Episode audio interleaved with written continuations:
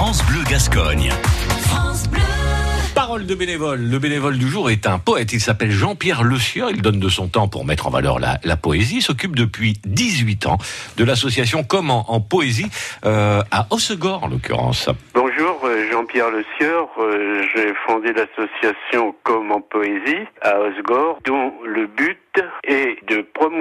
poésie sous toutes ses formes en France et dans la région. La première chose qu'on a faite, c'était de fabriquer une revue de poésie. Je reçois des poèmes du monde entier et je, fais l'architecture de mon numéro. Et quand je suis prêt, je tire et j'assemble, je fais la couverture, je fais l'assemblage des feuilles et je fais aussi la reliure.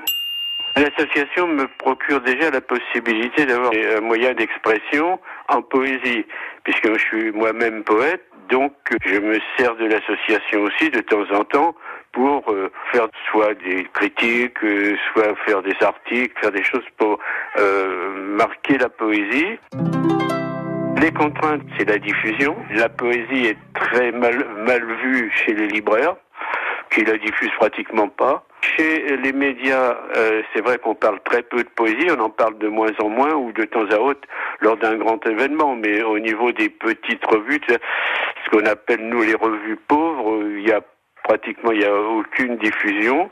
Euh, moi, je ne fais une diffusion que par la poste et par abonnement. Voilà, alors abonnez-vous, pourquoi pas. Enfin, pour l'instant, euh, cherchez-le. Il est sur Hossegor. C'est un bénévole passionné. Il s'appelle donc Pierre Le Sueur. Et euh, il a sorti il y a peu le 75e numéro de sa revue Comment en poésie. 8h26. Dans un instant, le Michael Zager Band et juste après, le journal.